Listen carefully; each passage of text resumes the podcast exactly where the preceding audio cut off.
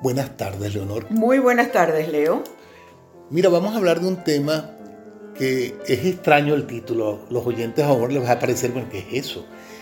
Los enemigos silenciosos del ser humano. Y yo, yo, vamos a dividirnos eso. Yo te voy a hablar de los enemigos silenciosos a nivel del cuerpo. Como médico, hay unas enfermedades que son silenciosas. Y tú me vas a hablar de los que tú conoces, esos enemigos silenciosos del ser humano que tiene alrededor en el entorno. Así que, bueno, empezamos. Háblame tú de lo tuyo. No, bueno, yo quiero, bueno, yo creo que como bien dices, el ser humano está expuesto permanentemente a una serie de enemigos silenciosos que son terribles. Yo me atrevería a decirte que uno de los primeros enemigos, tanto en las relaciones como en el propio ser, es el aburrimiento. Mira qué interesante. Mm. Es un enemigo que penetra de pronto y que te va mermando tus condiciones, te va creando una tristeza, una depresión y muchas veces caes en la enfermedad. Bueno, ahora háblame tú de los No, te iba a, propósito del aburrimiento, ¿no crees que la costumbre sea también un poco enemiga silenciosa, de, sobre todo enemiga silenciosa del amor en la pareja? De la pareja, por supuesto. Son enemigos que hay que estar alerta, hay que estar eh, con los oídos, la vista, el conocimiento abierto para saber en qué momento empiezan a penetrar en nuestra alma. Así es. Yo, yo voy a tocar tres enfermedades que son silenciosas y que precisamente son graves porque el ser humano no las distingue.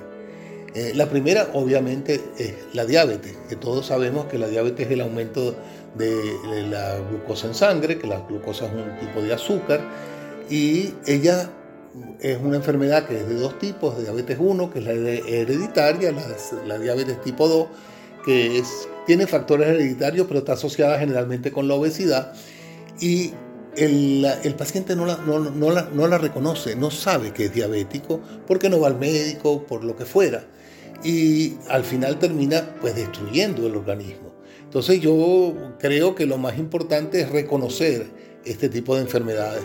Eh, la otra enfermedad silenciosa es la famosa hipertensión arterial. Tampoco la gente no sabe cuántas veces yo en mi consultorio le he preguntado a una persona, ¿tú has ido al médico? No, no, yo primera vez que vengo, ¿qué edad tienes? 48 años. Le toman la atención, me pasan el reporte y resulta que la persona tiene una hipertensión terrible. ¿Cuántos años tiene esa hipertensión rodando en ese cuerpo y produciendo daños en ese cuerpo? No se sabe.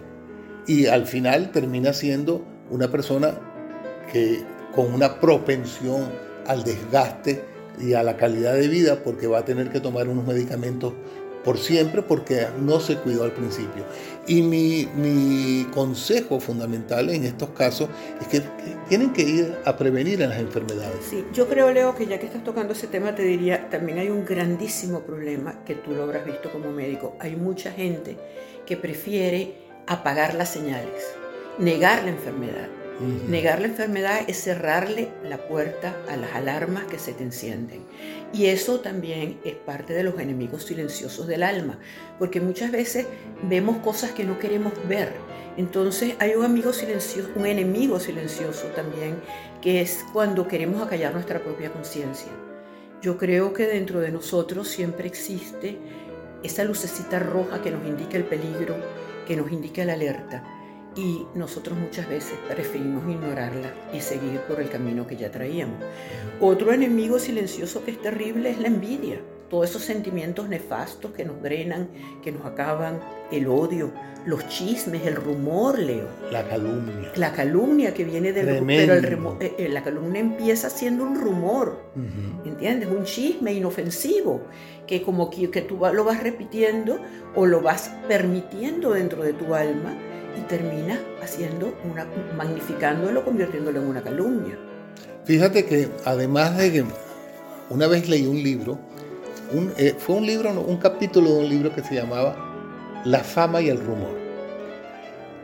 Que la fama es una forma de, ser enemiga tuya, es una, la gente cree que ser famoso es maravilloso y resulta que es uno de los peores enemigos del ser humano, la fama, porque es una apertura a ser juzgado permanentemente por la sociedad por el entorno donde vive, por quien sea, porque de alguna manera, y sobre todo hoy en día con, los, con, con las redes sociales, tú a una persona X que con, va y le escriben un Twitter y lo pueden destruir porque era famoso y le pueden inventar. Sobre todo, no sé si te has dado cuenta, los que están muy, muy eh, en boga hoy en día, el acusar a las personas de abusos sexuales.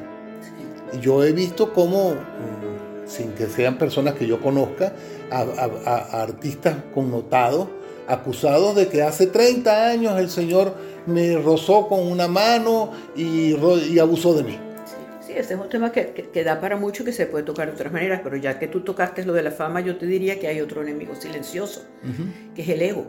Porque cuando tú sientes que eres famoso o que tienes alguna connotación importante en tu vida, viene el halago, la seducción. Y eso es terrible, Leo. Si tú caes en esa propia trampa de que eso te haga creerte más que los demás o de que eso te confunda dentro, caes también en un enemigo silencioso que al final termina quemándote o destruyéndote dentro de todo eso. Yo creo que hay que tener los ojos, los oídos y la conciencia muy abierta sobre todo este tipo de seducciones que también nos confunden muchas veces, Leo. Pero ahí tienes otro enemigo silencioso que es lo opuesto, que es la minusvalía. También. Cuando tú te sientes de menos y no te das cuenta que es que no te hallas en un sitio porque tú mismo no te sientes bien contigo mismo. Esa minusvalía y esa disminución de tu capacidad de eh, convivir con los demás, eso es una forma de tener un enemigo silencioso. Y los famosos miedos son enemigos silenciosos que te alteran y te producen hasta ataques de pánico en un momento dado. ¿Te acuerdas de esta amiga común que teníamos que tenía un terrible miedo a montarse en aviones? Y no ha podido superar eso y todavía no viaja porque tiene ese enemigo silencioso que es que no le...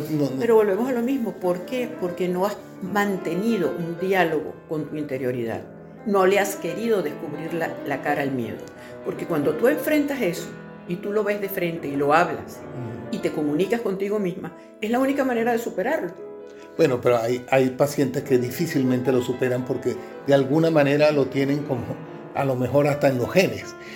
Pero te voy a hablar de un enemigo silencioso que creo que es el más importante y común denominador de hoy en día, el estrés. También, eso es ciertísimo, ese también lo quería tocar porque es terrible. El estrés, hay muchos tipos de estrés, obviamente. Hablemos del primero, del estrés en el trabajo. Esa gente que está horas haciendo horas extras porque tienen que llevar la comida, porque tienen que ganar más dinero, porque no les alcanza para el fin de mes. Eso, eso es un enemigo silencioso, los enferma al final y no los deja tener calidad de vida porque llegan a su casa y llegan malhumorados y llegan atormentados porque no acaban de terminar de concebir cuál es el presupuesto para la familia. De todas maneras, ese estrés es uno, pero está el estrés emocional que es tremendo, que lo produce cualquier tipo de conflicto. Cuando tú tienes un conflicto enfrente que no solucionas, porque el conflicto no es que se va a acabar, el problema es que tú tienes que tener las armas para solucionar el conflicto. Y al no tener las armas para solucionar el conflicto, la persona cae en ese estrés porque no sabe cómo hacer. Exactamente, y ahí hay otro, otro enemigo silencioso que para mí también es terrible. Empiezas a consumir fármacos y no te das cuenta que esos fármacos aunque hayan sido bajo prescripción y todo, son cosas que hay que tomar con muchísimo cuidado. Yo creo que el fármaco es algo que mientras más lejos lo tengas, mejor es. Yo creo que todo lo que es natural, todo lo que eh, llegar a sentir tú y analizar tus propias problemáticas es mucho más saludable que estar ingiriendo este tipo de cosas simplemente para evadir o para no estar presente. Porque la gente se automedica. Recuerda que estamos en una sociedad que la gente dice, chica, tómate eso, porque me lo recomendó el médico para, y puedes dormir estupendo y resulta que, que realmente es adictivo. Entonces las personas tienen que tener conciencia de no automedicarse y sobre todo, ahora que estamos terminando la conversación, de tomar en cuenta estos enemigos silenciosos que tanto nos afectan a nuestra vida cotidiana. Así es, Leo. Pues la conversación ha estado interesantísima y ojalá los amigos oyentes puedan sacar algún provecho de ella. Bueno, gracias por todo, Leonor. Me encanta siempre conversar contigo.